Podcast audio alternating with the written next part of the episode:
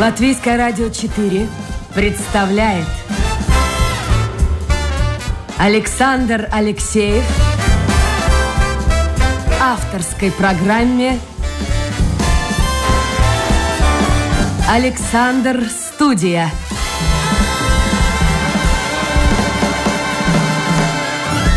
Здравствуйте, друзья. В эфире программа «Александр Студия». Как обычно, в это время с вами автор и ведущий Александр Алексеев. Сегодня у меня в гостях мама двоих детей, мастер спорта по плаванию, доктор инженерных наук и, наконец, директор Института защиты растений Виктория Загорска. Виктория, доброе утро. Доброе. Хорошо я вас представил? Красиво? Ух, очень громко. А может, что-то упустил еще, нет? Ну, по-моему, все очень точно. По ходу разговора, может быть, еще найдем какие-нибудь Найдем. Вы называете себя почему-то э, спортсменкой и математикой, а возглавляете Институт защиты растений. Вот тут какой-то такой парадокс на первый взгляд. Ну, со спортсменкой все понятно. Да. Занимались в молодости и серьезно занимались. Да, занималась плаванием. А, много лет увлекалась вообще как бы характеризует меня такое качество, что если мне что-то нравится, то я это делаю от души и отдаюсь полностью. Но вот на определенный момент времени плавание это было мое призвание, мой интерес. Ну, чтобы получить звание мастера спорта, в общем-то, нужно было участвовать в соревнованиях и показывать хорошие результаты. Да, там в плавании все точно, все измеряется хронометром. А где, а где участвовали? Вот в каких соревнованиях? Вспомните сейчас. Ну, вот, конечно же, чемпионаты Латвии, чемпионаты Прибалтики. Но самое громкое э, событие, куда я ездила, это юношеские Олимпийские игры в Москве в 98 году. Юношеские Олимпиады. Слушайте, а я даже и не знал, что... Я помню, Олимпиада проходила в 80-м году в Москве, а юношеские да. Олимпийские игры в 98-м, да? Да, да. Ну, я даже сейчас уже не знаю, есть ли такое еще, ну, такая организация, такие соревнования, но в наше время вот такое было. И как настроение? Ну, я представляю себе, девчонка из Елговы едет в Москву на Олимпийские игры. Радость у всех. У родителей, у самой девочки.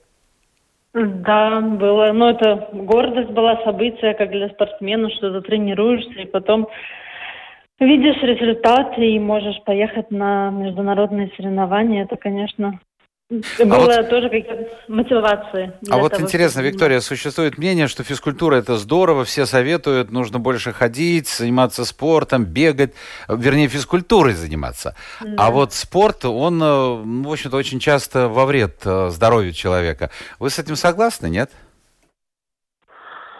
Ну, все относительно. Во-первых, это зависит тоже от того, какие у тебя исходные данные. Но, в принципе, э, ко всему надо относиться с умом. Э, относительно плавания могу сказать, что это э, довольно такой щадящий вид спорта. Ну, есть большая нагрузка на сердце, выносливость надо тренировать, но довольно маленький риск травм, если мы сравним с каким-то, там, не знаю, футболом, баскетболом, лыжами. Поэтому да. Ну, в принципе, вот пр- прыжки в воду, мне кажется, достаточно опасный вид спорта. Ну, если мы с ним сравниваем, да, у нас там нет, но единственное, что, я говорю, надо следить за сердцем. Ну, в принципе, нас регулярно проверяли, делали кардиограмму проверяли, как организм чувствует себя под нагрузкой. А вот когда закончили заниматься спортом, серьезно заниматься спортом, угу. э, продолжили тренироваться, что называется, для себя? Поэтому, э, потому что врачи говорят, что тоже нужно поддерживать, нельзя так сразу обрывать. Ушел из спорта и все, забыл. Ну, да, да, это правильное мнение. В принципе, я довольно потихоньку как бы уходила. До девятого класса я просто болела плаванием, потом уже начала средняя школа, юношеский возраст, и ну, я уже стала чуть-чуть снижать нагрузки, э, ну, появились еще другие интересы. И, ну, в принципе, я потихоньку-потихоньку, я еще до третьего курса, я еще участвовала на чемпионатах Латвии. Ну, у меня происходило постепенное снижение от плавания. Но потом я, конечно же, продолжила именно физические нагрузки на суше, аэробика, бодибаланс, ну, плане... В общем, форму я поддерживаете, да, форму да. директор института поддерживает. Хорошо, да. но вы по образованию математик, хотя хотели в детстве э, быть педиатром? Что случилось? Да. Что произошло? Вот, ну, я понимаю, что в детстве многие хотят одно, а потом жизнь меняет все, и взгляды меняются, и настроение меняется. Но, тем не менее, врачом вы не стали. Почему? Ну, наверное, такова судьба. Математик я в плане в том, что мне просто всегда нравилось решать задачи и, ну, решать примеры. Мы там ездили на сборы по плаванию, у меня был с собой сборник задач, и я сидела их просто, ну, решала вечерами, сама проходила программу, ну, так сказать. Я, да, больше по такой логической структуре человек, не, не литератор, хотя я тоже читаю, и мне интересно, но больше я люблю цифры. И? И почему? Ну, слушайте, в медицине же тоже э, требуется очень много таких технических, скажем так, э, знаний. Там и физика должна быть, и химия должна быть, да и математика наверняка не помешает. А тем не менее, все-таки врачом вы не стали. Алло? Я насчет доктора бы сказала, что я испугалась. Я подумала, что я не выдержу такой нагрузки, что я не смогу быть хорошим доктором, что это большая ответственность. У меня не было в окружении, может быть, знакомых докторов или людей, которые могли подсказать и направить и сказать, иди, иди, у тебя все получится. Ну, я бы, может быть, могла характеризовать это так. В общем, струсила. Виктория струсила. Да, струсила. Струсила в хорошем смысле этого слова и отправилась, ну, неподалеку, в сельхозакадемию Елговскую. Да, да. И на да. кого учились там? Э, энергетика. Энергетика в сельском хозяйстве. В принципе, тоже, я бы могла сказать, такие прозаичные факты, что э, наше детство, ну, начало школы выпало на 90-е годы, финансовая ситуация не была настолько хорошей, как бы сделала такой выбор в пользу энергетики, потому что я знала, что электричество, энергия всегда будут нужна. А сами сделали я... этот выбор или родители подсказали? Ну, я бы сказала, сестра, наверное, больше подсказала.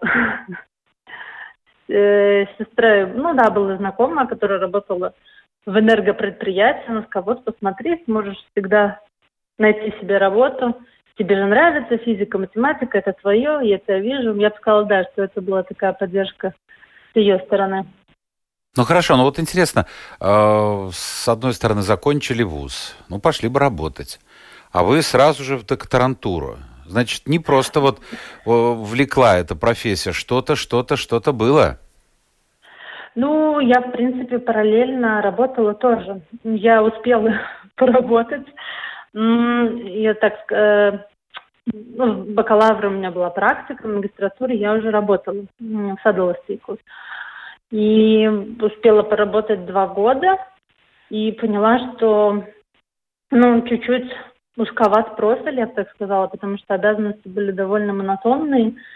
И я понимала, что я не развиваюсь, я делаю что-то одно, но я не узнаю ничего большего, а какое ждет меня будущее. И потом я решила, что все-таки стоит попробовать докторантуру. Виктория, вы молодец, потому что большинство ж людей, ну, такова жизнь. А, ну, работают, э, работают, может быть, не очень нравится работа, может быть, совершенно безразлично к ней относятся. Ну, где-то надо работать, вот и работают. Зарабатывать надо, вот и зарабатывают. Многие ищут богатого мужа. А, а вы решили, как вот сказали сами, расширить свой кругозор. Это уже говорит о многом. Ну, да. Ну, как бы, да, у меня такой мотив, лейтмотив по жизни, что ну, надо пробовать. Если я ну, попробую, получится, иду дальше.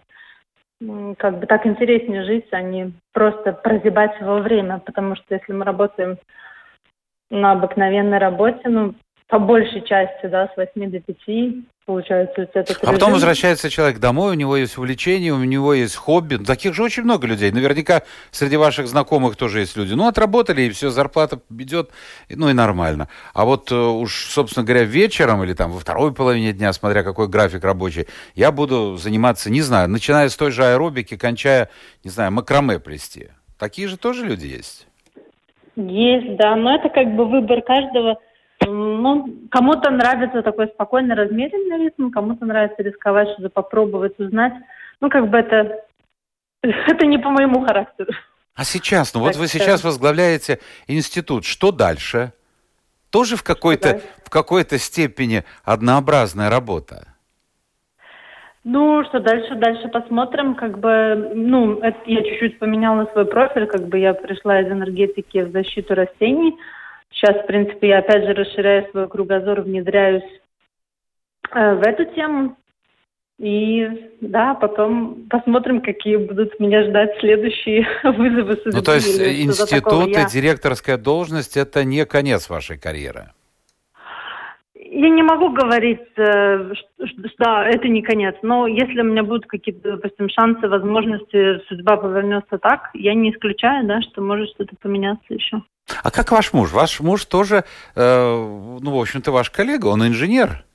Да, он инженер, да. А он тоже такой же вот, скажем так, человек, который постоянно в поиске чего-то нового, более интересного. Или спокойно работает и думает, ну пусть жена делает карьеру, я буду на втором плане. Ну, мы с ним такие противоположности, я бы сказала, да, в этом плане. Ну, он меня поддерживает. Он, да, он всегда говорит, да, иди, пробуй, делай. Но сам... А, а, я, а я на рыбалку, а я на рыбалку в это время скажу. Так?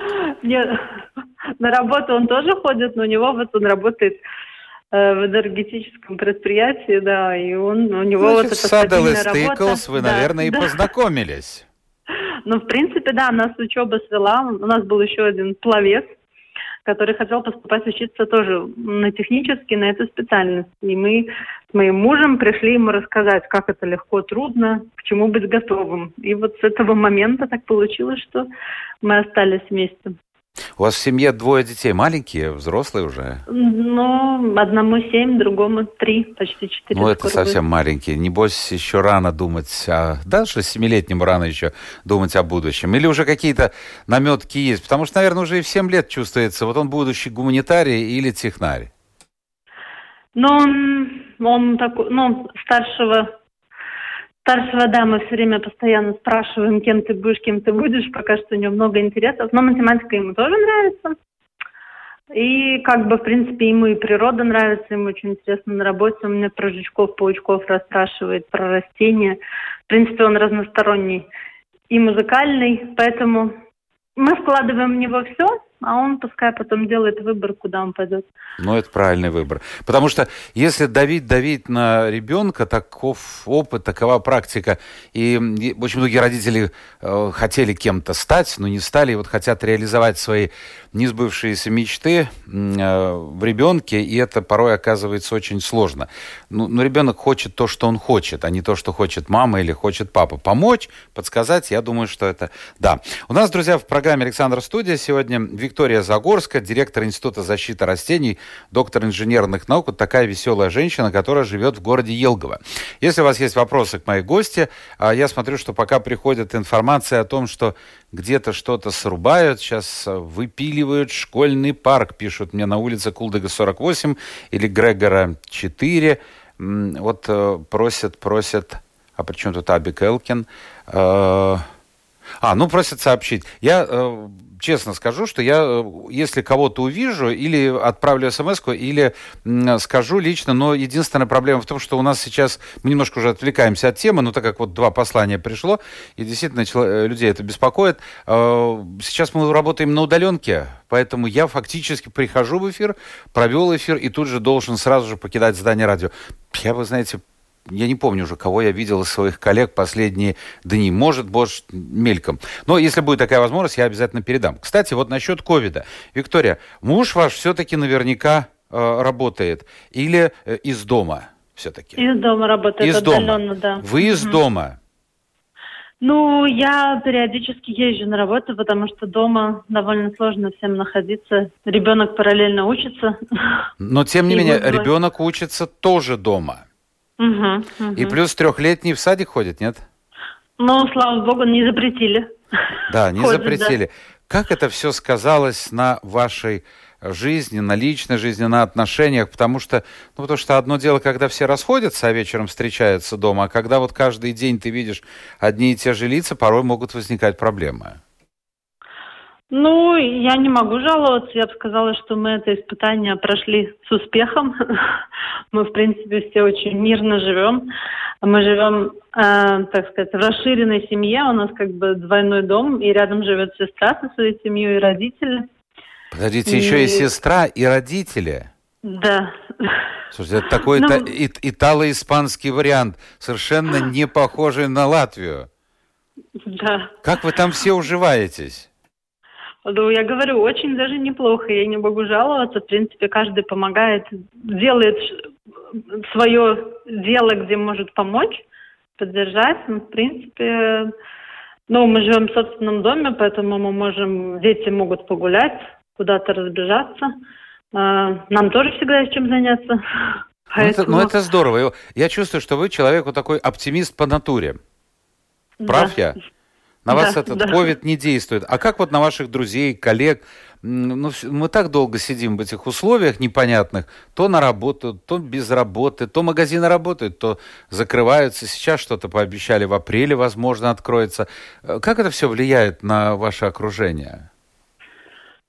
Ну, в принципе, как то, у кого, какое, в принципе, да, изначально восприятие мира тот так и относится. Но на работе мы пытаемся поддерживать э, такую, да, оптимистическую атмосферу, что смотреть с лучшей, с лучшей стороны на эту ситуацию, что кому-то не надо ездить из Риги на работу. Тоже они максимально выполняют работу тогда из дома. Э, ну, да, и как бы не, не бояться этого вируса – ну, соблюдать меры предосторожности и как бы, ну, чему быть, того не миновать. Ждем улучшения ситуации. Ждем, ждем, ждем. Но самое главное, что и зарплата продолжает поступать вашим коллегам. Это, это здорово, это все-таки не те сферы, которые, скажем, вот туризм, да. да, да, туризм, э, гостиничный сервис, рестораны, которые очень пострадали. Кстати, э, про деньги я не очень люблю спрашивать в эфире, угу. но иногда спрашиваю. А вы сейчас на детишек-то получили по 500 евро? На одного получила, да, на второго еще не видела. А есть какие-то планы, на что потратить? Он вообще знает ну, э, что-то, что положено маме получить на него 500? Вот я даже не знаю, мы дома об этом говорили, но как-то он не заострял на это внимание. Ну, в принципе, да, что вложим в ремонт его комнаты. Ну, тоже, тоже на перспективу, это правильно, потому что некоторые покупают компьютер. Вот у меня знакомые тоже получены эти деньги, буквально да. вчера, позавчера, вот купили, добавили немножко, компьютеры подорожали в цене и добавили. Ну ладно, с семейной жизнью мы разобрались. Так как, скажите мне, пожалуйста, доктор инженерных наук и специалист э, по энергетике вдруг попал в институт защиты растений? Ну, да, все было. Ну, то, что дом у вас есть собственный, я да. понял. Какой-нибудь там приусадебный участочек точно есть? Да. Что-то да. выращиваете. Клубнику от э, ананаса отличить можете, примерно так вот, как растет. Хотя я не знаю, как растет ананас, понятия не имею. Ну ладно, э, но клубнику знаю. Но все-таки возглавить институт это совершенно другое дело. Ну, как бы я начала с того, что я, в принципе, да, увидела объявление, что искали руководителя проектов. Я начала с этой должности, а, когда мне не надо было углубляться а, в тему защиты растений, заниматься больше документацией, потому что мы, в принципе, живем с проектов, и реализую Это европе... европейские проекты, mm-hmm. да? Европейские. Ну, европейские или ну, сельским хозяйством субсидируемые проекты. И там образуется очень большое количество документов, которые надо постоянно контролировать, обрабатывать, куда-то посылать, отчитываться. И, Слушайте, так это да, язык я... надо знать. Вы английским владеете, наверное, в совершенстве? Эм, я английским владею, но как бы эти европейские фонды, они идут через, ну, латышские организации. А, то есть на английском писать подаем. не нужно заявку? Ну, некоторые проекты надо на английском, но, в принципе, таких у нас мало, да, ну, в основном на латышском. Но если надо на английском, то мы тоже подаем, да. Трудно получить европейские деньги? Mm, ну, опять же говорю, это все вопрос отношения. И... Ну вот сейчас, вот сейчас, скажем, приведите пример. Э, какой проект последний, скажем, или наиболее uh-huh. интересный, uh-huh. финансируется Европой, и э, что это за проект, и насколько сложно было получить финансирование под него? Ну, в принципе, у нас большинство проектов из э, Министерства сельского хозяйства и из ЛАДа, Лаукадбо студентов. То есть они заказывают что-то? Нет, мы сами, мы сами выбираем. А, вы темы предлагаете? И, да, а, а исходя да. из чего? Ну, мы смотрим на актуальную ситуацию. Сейчас, в принципе, этот вопрос о сокращении пестицидов очень актуален. Ну и тогда, в принципе, мы ищем ищем варианты, как заменить химические пестициды, допустим, на биологические, или использовать какие-то агрегаты, чтобы удалить, ну, допустим, сорняки. Ну, как бы мы разрабатываем варианты, да, как сократить а, употребление пестицидов или как их э, использовать а, наиболее оптимально. Ну, удается чтобы... это сделать? Ну, я бы сказала, да. Как бы есть результаты, находят новые продукты, которые доказывают, что они работают, но они, допустим, не наносят такой вред природе. Ну вот смотрите, как интересно. Э, я совершенно болван в этой сфере, но кое-что знаю, тем не менее. Да, э, да. Существует и продолжает существовать проблема э, продовольственная. Особенно, скажем, в регионах ну, достаточно бедных.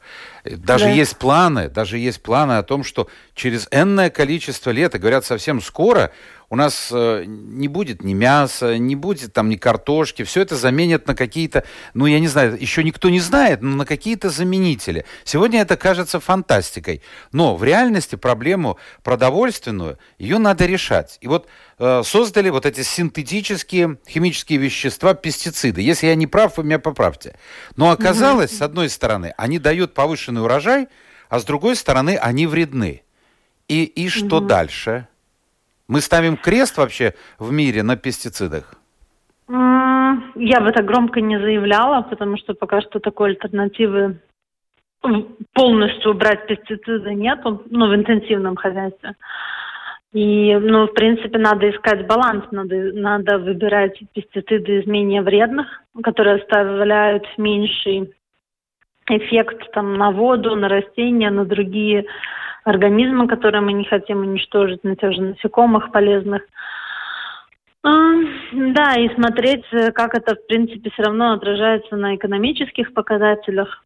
И вот как, как вот здесь, как здесь найти, понимаете, золотую середину? Ну, скажем, в странах богатых, Европе. Mm-hmm. Мы можем себя считать бедными и нищими. Ну, есть люди, которые дико любят, вот мы маленькие, мы там такие сякие, но надо понять, что мы входим в число э, достаточно развитых государств, я имею в виду Латвию, э, и несравнимо со многими странами и азиатского, и э, африканского континентов, где там mm-hmm. проблема действительно жрать нечего. И mm-hmm. с одной стороны, а с другой стороны, вот когда этими пестицидами обрабатываются поля, ну, скажем, да, они уничтожают сорняки, они уничтожают вредителей.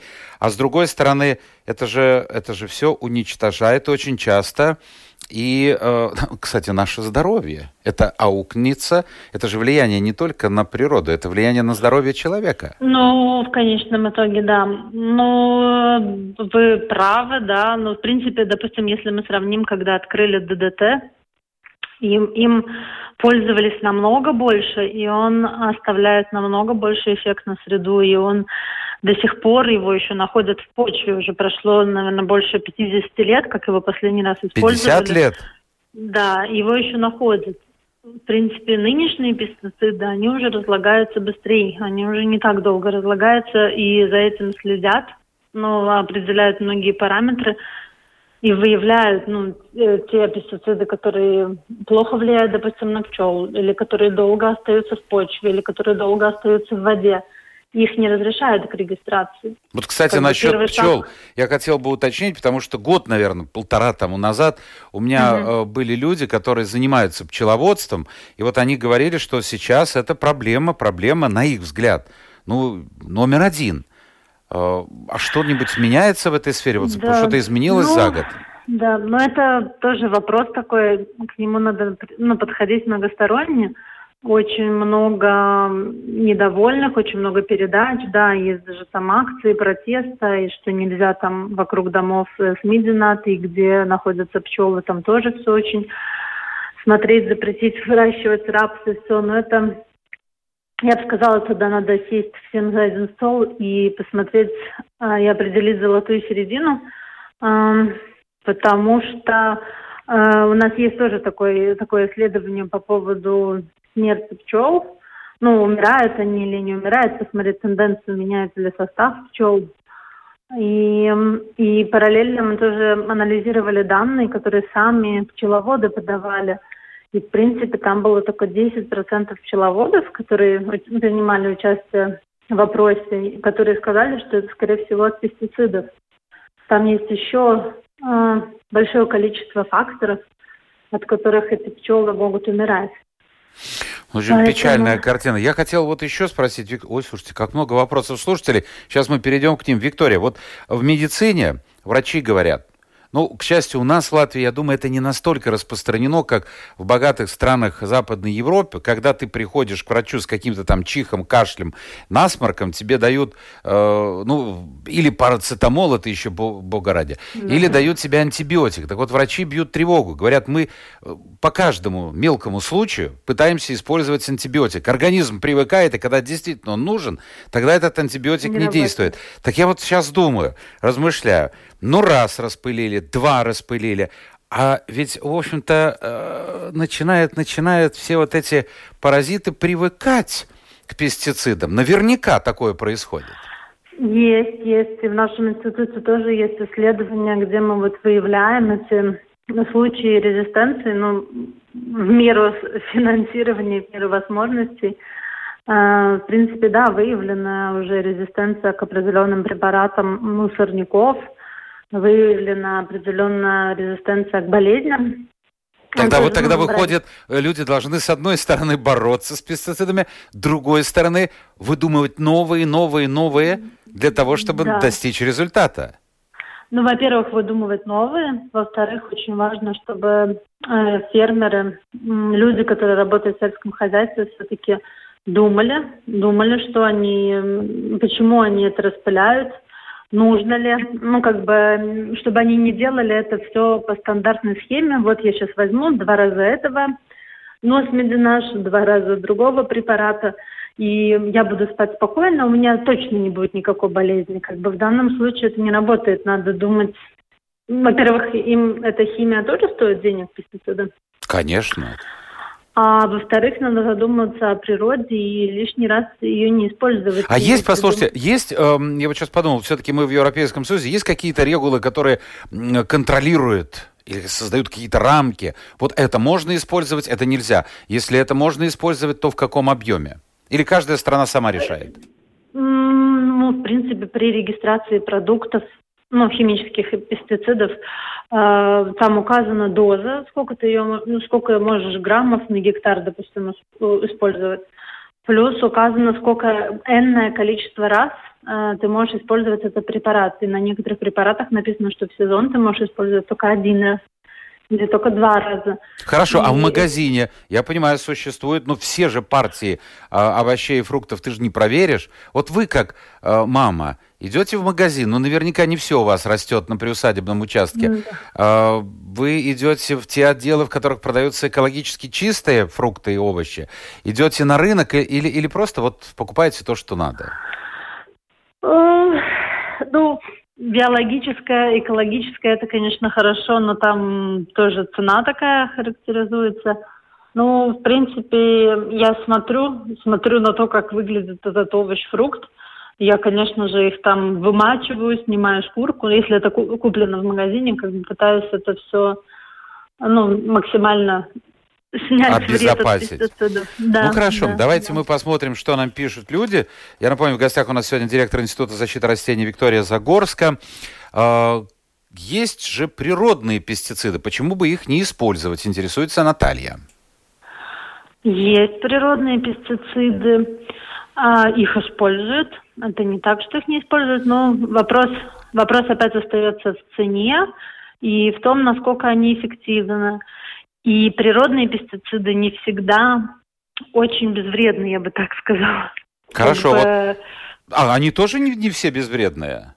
Эм, они тоже могут оставлять э, такой же, Следы. допустим, вред. Э, Следы, они могут так же само влиять на пчел. Оно как бы природно, он создан там Понятно. из бактерий какого-то организма, но он все равно на них тоже может плохо влиять. Хорошо, что может плохо еще влиять, спрашивает Денис, кроме пестицидов на растения?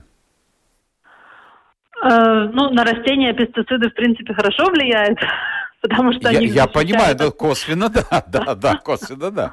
Но тем не менее. Я даже, если честно, так... Ну, скажем так, враг номер два латвийского или европейского сельского хозяйства.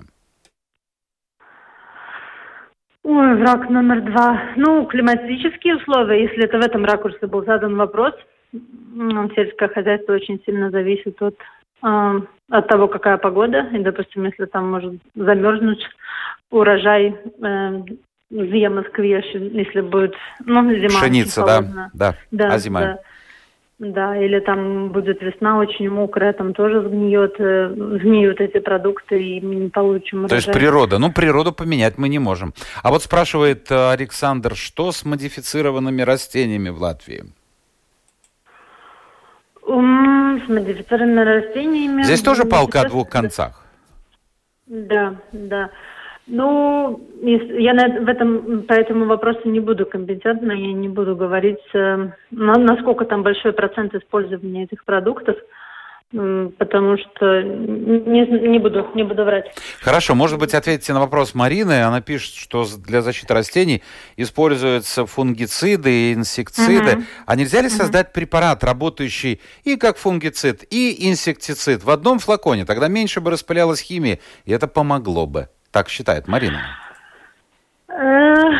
Э, Ну, можно. Есть даже препараты, которые тоже в нашем институте тестировали, их э, опрыскивали и видели, что, допустим, если препарат борется э, с насекомыми, то он параллельно тоже убирает э, там болезнь, э, паршу, допустим, или, ну, наоборот.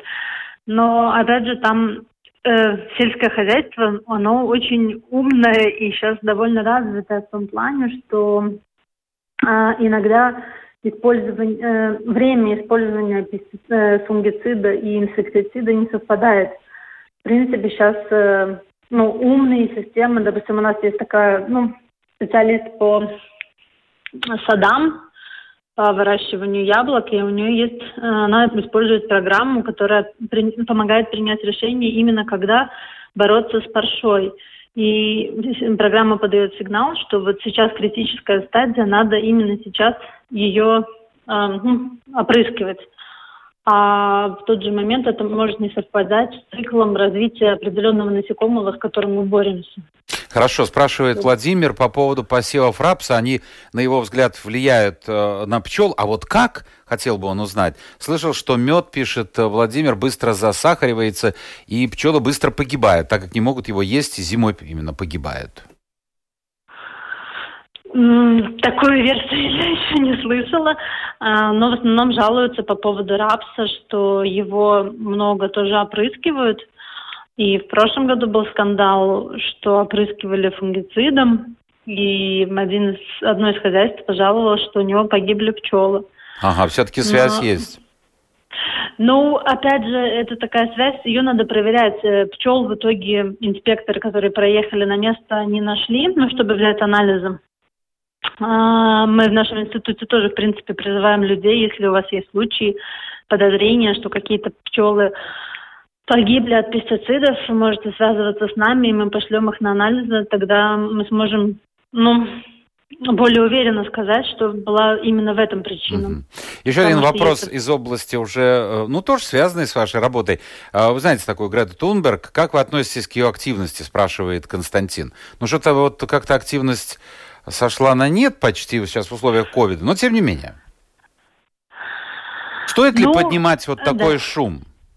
Я думаю, что шум не стоит, но стоит самим задуматься эм, относительно своего поведения, относительно того, на самом деле, нужно ли тебе там лишний раз съездить куда-то без особой надобности, нужно ли тебе купить очередную майку или штаны, может быть, э, ну, потому что мы таким образом тоже загрязняем окружающую природу среду, э, подумать о том, сколько продуктов мы выкидываем, потому что их выращивали, использовали энергоресурсы и те же самые пестициды, а потом мы просто за своей невнимательности, лени взяли и выкинули это все.